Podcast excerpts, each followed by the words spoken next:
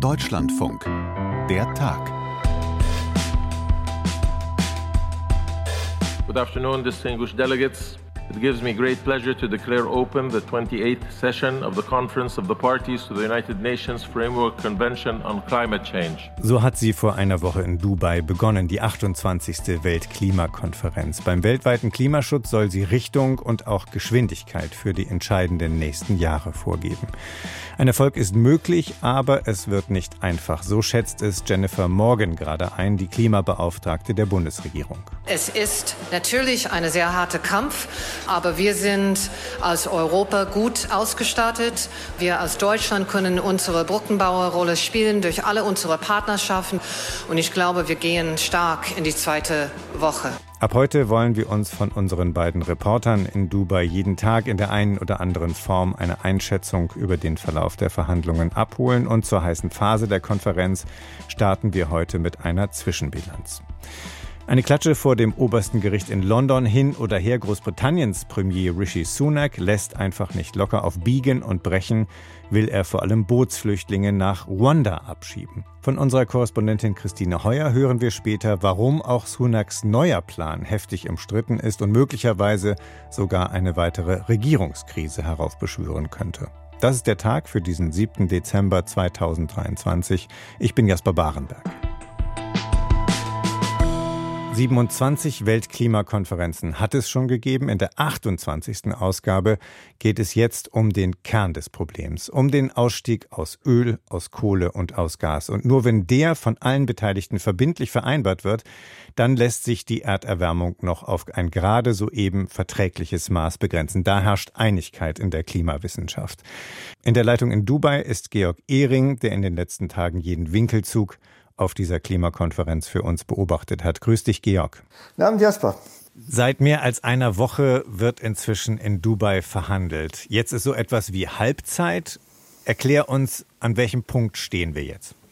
Wir stehen an dem Punkt, wo sich die entscheidenden Fragen herausgestellt haben, beziehungsweise die entscheidende Frage, du hast sie gerade schon angesprochen, es ist die Frage, fordert diese Konferenz die Welt auf, aus fossilen Energien insgesamt auszusteigen? Man kann sich vielleicht wundern, dass sich die Weltgemeinschaft das nicht schon früher vorgenommen hat, aber bisher ging es immer um Emissionen. Wir müssen die Emissionen verringern um so und so viel und die äh, Ursache der Emissionen oder die wichtigste Ursache der Emissionen eben die Verbrennung von Kohle, Öl und Gas war sozusagen der Elefant im Raum. Jeder weiß, dass es darum geht, aber darüber hat man explizit nicht so gerne gesprochen, weil man damit wichtigen Staaten auf die Füße tritt, die den Konferenzbeschluss hinterher mittragen müssen, nämlich zum Beispiel die Ölstaaten wie die Vereinigten Arabischen Emirate, wo die Konferenz stattfindet, Russland, auch die USA und viele andere Länder. Kann man vielleicht auch sagen, bisher ging es in den vielen, vielen Runden, die es gegeben hat, immer darum, möglichst Verringerungen zu vereinbaren, weil man noch der Hoffnung war, man kann es damit schaffen. Und erst jetzt wird mehr und mehr Jahr für Jahr deutlicher, ohne einen verbindlichen und definitiven Ausstieg aus den fossilen Energien wird es überhaupt nicht mehr klappen? Ja, aber dass es ohne einen definitiven Ausstieg aus den fossilen Energien überhaupt nicht mehr klappt, das ist eigentlich schon ziemlich lange klar. Der Weltklimarat IPCC hat das schon lange so formuliert und da ist schon lange klar, dass man bis Mitte des Jahrhunderts bei den Emissionen auf Netto Null kommen muss und das geht natürlich nur, wenn die Verbrennung von Kohle, Öl und Gas aufhört. Und das wird jetzt thematisiert. Das ist eine politische Bewegung, Wissenschaftlich ist das eigentlich schon längst klar. Mhm. Und da wollen wir auch gleich wieder anschließen an diesem Punkt und anknüpfen dann mit Blick voraus auf die heiße Phase gewissermaßen der Konferenz. Lass uns einmal noch kurz einen Blick zurück einschieben. Du hast das ja von Anfang an verfolgt und da habe ich mir notiert, da gab es ja am Anfang diese, wenn man so will, Erfolgsmeldung, dass es jetzt Gelder gibt für den geplanten Fonds für Klimaschäden. Deutschland hat da in den Topf Geld reingegeben, der Gastgeber auch, die Vereinigten Arabischen Emiraten. Ist das ein Beispiel dafür, dass die Konferenz gut, positiv gewissermaßen gestartet ist? Das zeigt, dass die Konferenz einen sehr guten Start hat. Dieser Fonds für Schäden und Verluste ist ein historischer Meilenstein aus meiner Sicht. Seit 30 Jahren haben Vertreterinnen und Vertreter der Entwicklungsländer das gefordert. Sie sagen, nach dem Schadensersatzprinzip, wer den Schaden anrichtet, muss auch dafür bezahlen, sprich muss den Schaden wieder gut machen, wenn klimaerwärmungsbedingte Katastrophen ganze Regionen zerstört haben, wenn Wirbelstürme zugeschlagen haben oder wenn die Erderwärmung wie dafür sorgt, dass ganze Inseln untergehen, dann muss es Schadensersatz geben. Jetzt gibt es einen Fonds, der keinen offiziellen Schadensersatzanspruch begründet, aber freiwillige Zahlungen und darauf haben sich die Entwicklungsländer auch eingelassen. Das ist einmal von der Sache her sehr wichtig und es ist für die Konferenzdynamik wichtig. Der Konferenzpräsident Ahmed Al-Jabra aus den Vereinigten Arabischen Emiraten hat diesen Beschluss am ersten Tag zustande gebracht und zwar zu Beginn sozusagen des Segments, wo die Staats- und Regierungschefs ihre Reden halten. Und die waren damit unter Druck, ihren Portemonnaie aufzumachen und da auch Geld reinzuzahlen. Es sind bisher, soweit ich weiß, ungefähr 700 Millionen Dollar zusammengekommen. Das ist noch nicht übermäßig viel angesichts von etwa 150 Milliarden Dollar Schäden pro Jahr. Aber es ist natürlich ein Anfang und aller Anfang ist schwer und damit auch wichtig. Ich will noch auf eine weitere Sache hinweisen. Deutschland hat 100 Millionen gezahlt die Emirate auch. Und die Emirate zählen in der Systematik der Vereinten Nationen als Entwicklungsland, so absurd das auch ist angesichts des Luxus, den man hier überall sieht. Und wenn die auch mit einzahlen, dann geben die das Signal, Schwellenländer, reichere Schwellenländer werden auch zur Kasse gebeten. Und das, das erweitert die Finanzierungsbasis dieses Fonds. Also ein guter Start in die Konferenz, wie du sagst, wichtig auch für eine positive Dynamik der Verhandlungen. Ist es dabei die ganze Woche über geblieben oder gibt es auch Dinge, die du erinnerst, wo du sagst, das war eher ein Rückschlag oder das war eher frustrierend für alle, die vorankommen wollen bei dem Thema? Also frustrierend ist etwas ganz anderes, nämlich die Nachrichten über das Klima, die hier veröffentlicht werden. Es gab gestern eine Pressekonferenz des Potsdam Instituts für Klimafolgenforschung und der Universität Exeter und anderer Klimaforscherinnen und Forscher zum Thema Kipppunkte. Und die sagen, dass es möglich ist, dass fünf Kipppunkte im Erdsystem möglicherweise schon überschritten worden sind. Das heißt, es könnte sein, dass das grönländische Eis, das Eis im westantarktischen Eisschild unaufhaltsam begonnen haben zu schmelzen, langsam aber unaufhaltsam, dass Permafrostgebiete angefangen haben zu tauen mit der Freisetzung großer Mengen an Methan, dass die Korallenriffe unwiederbringlich geschädigt sind und absterben, dass die subpolare Zirkulation im Nordatlantik beeinträchtigt ist. Das ist ein Teil des Golfstroms und wenn die beeinträchtigt ist, dann kann das dazu führen, dass große Mengen an Nahrungspflanzen nicht mehr angepflanzt werden. Also das war ein wirklicher Schlag ins Kontor. Man weiß nicht genau, wo diese Grenzen liegen, aber angesichts der gewaltigen Folgen ist es ganz klar, dass äh, so etwas nicht passieren darf und dass unterstreicht eigentlich die Dringlichkeit. Es bringt einen politisch möglicherweise auch ein bisschen voran, weil Unterhändlerinnen und Unterhändler die Dringlichkeit stärker sehen. Aber das ist eigentlich eine schockierende Erkenntnis, die hier am Rande dieser Klimakonferenz deutlich geworden ist. Heute ist Ruhetag sozusagen. Heute pausiert die Konferenz. Ab morgen geht es dann ja, in etwas, was wir die heiße Phase nennen können, die entscheidende Woche jedenfalls. Die Außenministerin wird anreisen, Annalena Baerbock, auch die Umweltministerin wird dann vor Ort sein. Was ist im Moment zu hören, wofür insbesondere will sich die Bundesregierung stark machen in den nächsten Tagen? Es geht vor allem um ein ehrgeiziges Abschlusspapier. Das Hauptthema dieser Konferenz nennt sich weltweite Bestandsaufnahme, acht Jahre nach dem Pariser Abkommen festzuhalten, wo stehen wir, was fehlt noch. Und im Rahmen dieser weltweiten Bestandsaufnahme soll auch der Ausstieg aus den fossilen Energien beschlossen werden, wenn es unter anderem nach der Bundesregierung geht. Ergebnis dieses Global Stocktake, äh, so ist der Fachausdruck, ist, dass wir auf eine Erderwärmung von zweieinhalb Grad zusteuern, wenn alle ihre Zusagen einhalten. Das heißt, wenn man die Zusagen nicht vollständig einhält, wird es noch mehr. Und wir haben ja aus gutem Grund die 1,5 Grad, von denen der Chef des Potsdam-Instituts, Johann Rockström, immer sagt, das ist kein Ziel, sondern eine physikalische Grenze, oberhalb derer es wirklich sehr gefährlich wird, die wir einfach unbedingt einhalten müssen. Und äh, die Bundesregierung drängt auf ein ehrgeiziges Abkommen und insbesondere eben auf den Ausstieg aus den fossilen Energien. Hm, und was heißt das in diesem Versuch einer internationalen, einer weltweiten Diplomatie. Da kursieren schon die ersten Formulierungsvorschläge für dieses Abschlussdokument. Erzähl uns ein bisschen, auf welche Worte kommt es an, worauf müssen wir achten, wenn es in die nächsten Tage geht? Es sind zwei Formulierungen möglich. Das eine ist auf Englisch Phase Out, also auslaufen lassen, oder Phase Down, herunterfahren. Wenn man nur herunterfährt, dann kann auch noch was überbleiben. Also das Phase Out ist die weitergehende Formulierung. Und es ist das Wort unabated, also ohne Verringerung von CO2. Und das würde heißen, wenn man das Wort unabated dazu tut, dass man CO2-Speicherung im Boden, CO2-Abtrennung aus den Rauchgasen und Speicherung im Boden akzeptieren würde. Ist eine Forderung der Ölstaaten, der gasexportierenden Länder und die wollen halt auf diese Weise ihr Geschäftsmodell retten. Kommt so an, dass das eigentlich eine Sache ist, die völlig unakzeptabel ist. Erstens geht beim Abtrennen und Speichern immer was daneben, das heißt, es ist nicht vollständig. Die Technik ist teuer, die Technik ist in dem großen Maßstab, in dem gewaltigen Maßstab, wie sie erforderlich wäre, steht sie vermutlich auch gar nicht zur Verfügung und das würde als ein Freibrief doch weiter CO2 in die Atmosphäre zu entlassen interpretiert. Also das sind die beiden Formulierungen, auf die es ankommt, wie weitgehend diese Ausstiegsforderung geht. Geht es da auch um sowas wie eine Jahreszahl oder geht es wirklich um diese Formulierung, ob man rausgeht oder ob man runtergeht? Ich glaube, dass es auf raus und runter ankommen wird, denn die Jahreszahl ist 2050, dass 2050 die Netto Null weltweit erreicht werden müssen, sprich, dass man nicht mehr Treibhausgase in die Atmosphäre entlässt, als man mit technischen, natürlichen, mit allen möglichen Mitteln wieder rausholt, das ist eigentlich langsam unstrittig. Mhm. Wenn wir noch mal kurz eingehen auf diesen Punkt der CO2-Speicherung, ist das für dich in deinen Augen so etwas, ja, wie eine Ausflucht, wie, wie ein Weg drumherum als Versuch oder wie beurteilst du das?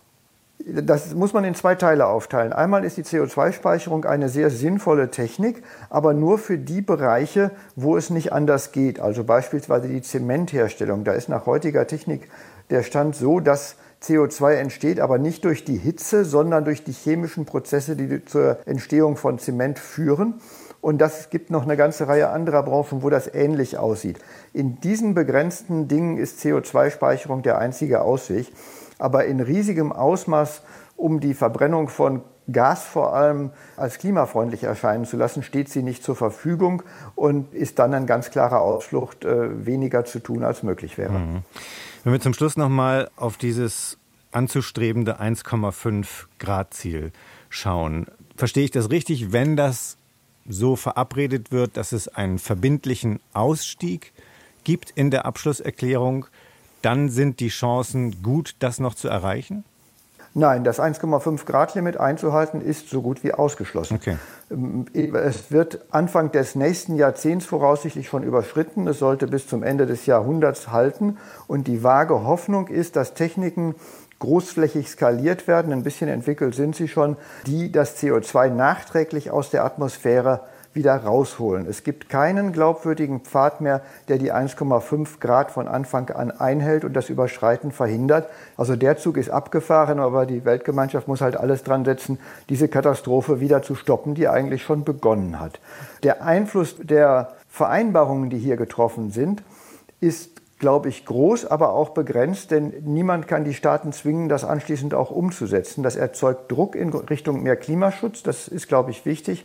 Aber umsetzen muss es die Staatengemeinschaft dann jeder für sich. Und wir sehen ja gerade in Deutschland, wie schwierig das ist. Die Bundesregierung mit Beteiligung der Grünen macht einen Klimaschutzplan, bei dem abzusehen ist, dass die eigenen Klimaziele nicht eingehalten werden. Und genau das ist es ja, was dafür sorgt, dass die 1,5 Grad überschritten werden.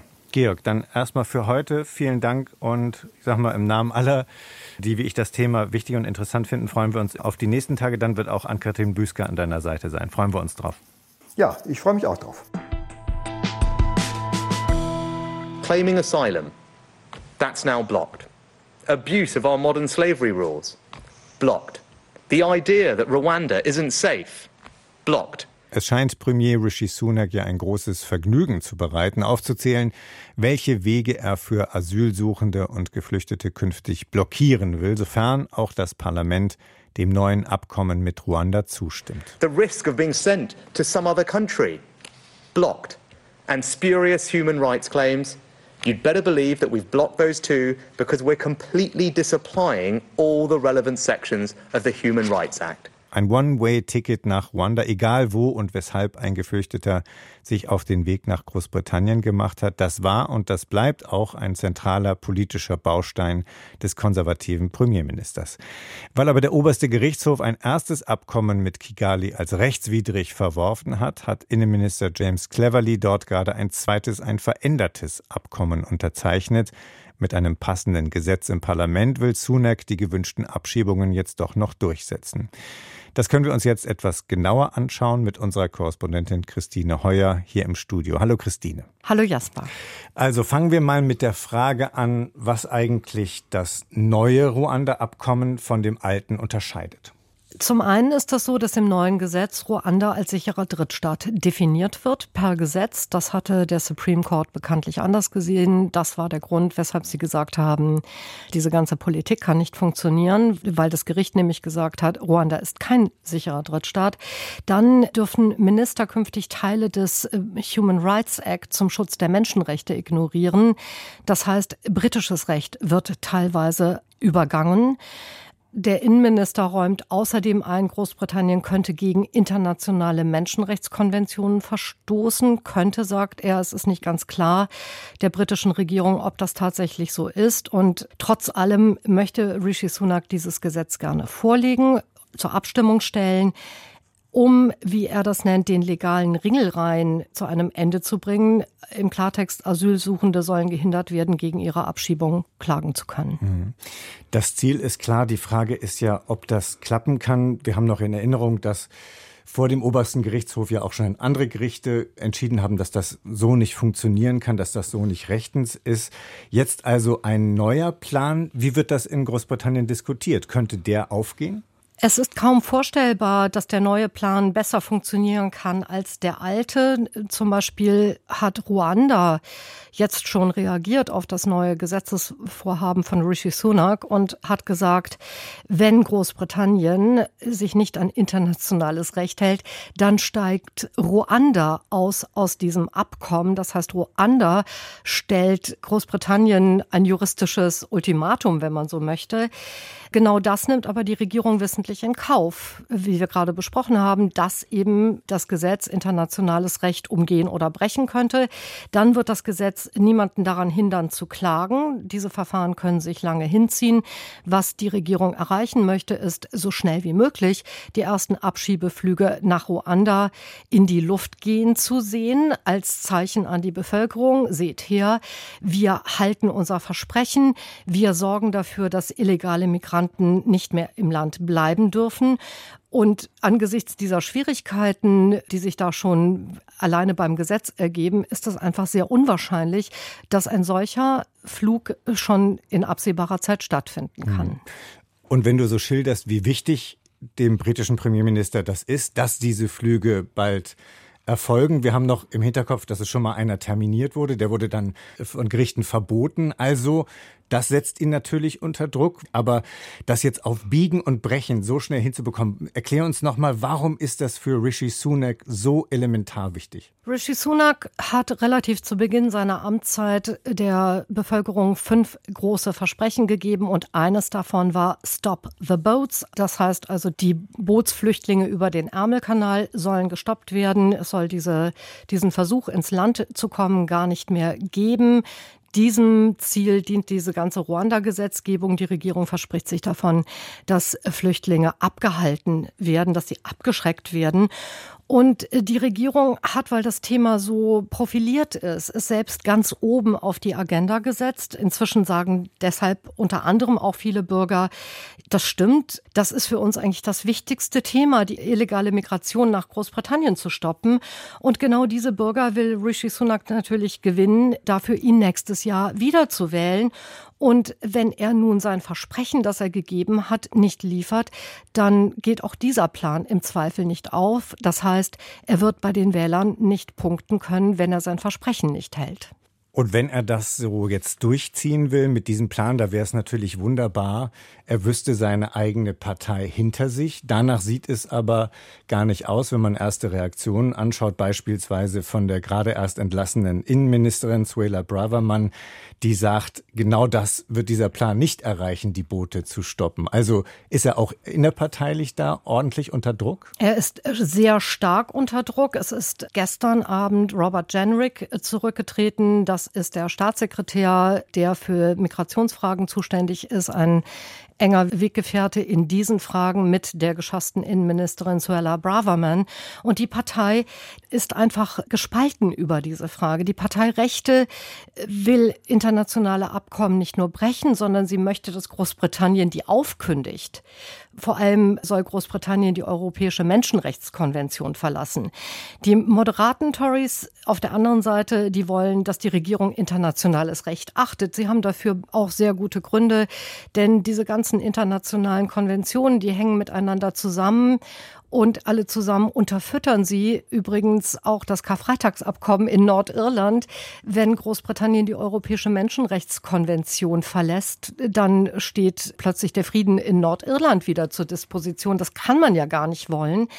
Also die Partei Rechte will trotzdem diesen Weg gehen. Die moderaten Tories warnen davor und beides geht nicht zusammen. Jetzt hat äh, Rishi Sunak sich mit seinem neuen Gesetz beim internationalen Recht auf die Seite der moderaten Tories geschlagen. Das bringt natürlich die Partei Rechte wiederum äh, noch stärker gegen ihn auf. Er hat allerdings auch gesagt, sollten internationale Gerichte Ruanda-Flüge verhindern, wie wir das eben schon einmal erlebt haben, dann werde er alles tun, um sie trotzdem abheben zu lassen. Ein Hintertürchen hat er sich damit vielleicht dann doch noch offen gelassen, doch wieder auf die Parteirechte bei den Tories zuzugehen. Aber wenn ich mir das jetzt alles so anhöre, welche Verwerfungen du da schilderst, wie hart dort argumentiert wird, muss man jetzt für den Augenblick zunächst mal sagen, das ist eine hochriskante Strategie von Rishi Sunak und es könnte darin münden, dass wir wieder turbulente Tage rund um Downing Street erleben, Misstrauensvoten, für die Stimmen gesammelt werden, etc. pp. Alles, was wir so oft schon erlebt haben in den letzten Jahren? Also vorweggeschickt, wir wissen es nicht. Und dann aber im zweiten Satz, das bereitet sich heute bereits vor. Es ist zu hören, dass Misstrauensbriefe eingegangen sind, dass die schon zweistellig sind. Eine Rebellion der Parteirechten wird nicht ausgeschlossen. Nächstes Jahr sind Wahlen in Großbritannien. Die Tories werden die so gut wie sicher verlieren. Das heißt, dass manche konservative Politiker sich denken können, wir haben eigentlich gar nichts mehr zu verlieren. Wir verlieren sowieso nächstes Jahr. Und der rechte Flügel kann sich vor diesem Hintergrund entscheiden, nicht länger um die Regierung zu kämpfen, also um einen Wahlsieg der konservativen Partei, sondern darum, wer diese Partei in der Opposition übernimmt nach Rishi Sunak. Und wenn es ein Parteirechter, eine Parteirechte werden soll, dann könnten deren Freunde das Ruanda-Gesetz nun auch nutzen, um Rishi Sunak loszuwerden und eben selbst zu übernehmen. Also mit anderen Worten, es wird auch für dich spannend sein, die nächsten Tage zu verfolgen, was sich da hinter den Kulissen abspielt, weil es könnte turbulent zugehen. Es wird total turbulent zugehen, zumindest hinter den Kulissen. Und die Frage ist, ob es dann wirklich zum Schwur kommt. Das kann ich im Moment überhaupt nicht sagen.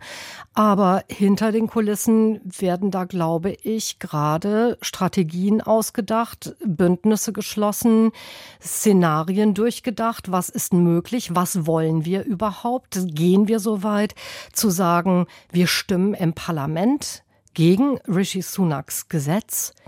Wie steht ein Premierminister da, der ein solches Gesetz einbringt und es scheitert daran am Ende, dass seine eigene Fraktion ihn nicht unterstützt? Was macht er denn dann eigentlich? Tritt er dann zurück und kündigt Neuwahlen an? Rishi Sunak hat heute gesagt, dieses Gesetz sei für ihn keine Vertrauensfrage, aber angesichts des Szenarios, das wir da vor uns sehen, ein gescheiterter Premierminister mit einem so wichtigen Gesetz im Parlament, dann kann es einfach zur Vertrauensfrage werden, ob er das möchte oder nicht. Christine, vielen Dank, dass du das für uns sortiert hast. Danke dir. Sehr gerne. Noch einmal kurz gedanklich zurück zum Klimawandel und zu den potenziell ja dramatischen Folgen, wenn nicht schnell gegengesteuert wird. Absehbar ist zum Beispiel schon jetzt, dass die Zahl der sogenannten Klimaflüchtlinge dann rasant ansteigen wird, weil eben die Erderwärmung Natur und Lebensgrundlagen für Menschen zerstört. Das alles passiert aber nicht mehr irgendwo weit weg von uns, im sogenannten globalen Süden, wie es oft heißt. Das passiert inzwischen auch hier bei uns in Deutschland. Etwa wenn die Flut im Ahrtal Häuser zerstört, Leben auf den Kopf stellt. Ein Beispiel dafür, ein Schicksal steht im Mittelpunkt der aktuellen Folge im neuen DLF-Podcast Schmetterlingseffekt. Und den gibt es in unserer Audiotheks-App und überall, wo es sonst gute Podcasts gibt. Im Team heute war Maria Grunwald. Danke fürs Hören. Ich bin Jasper Barenberg und tschüss.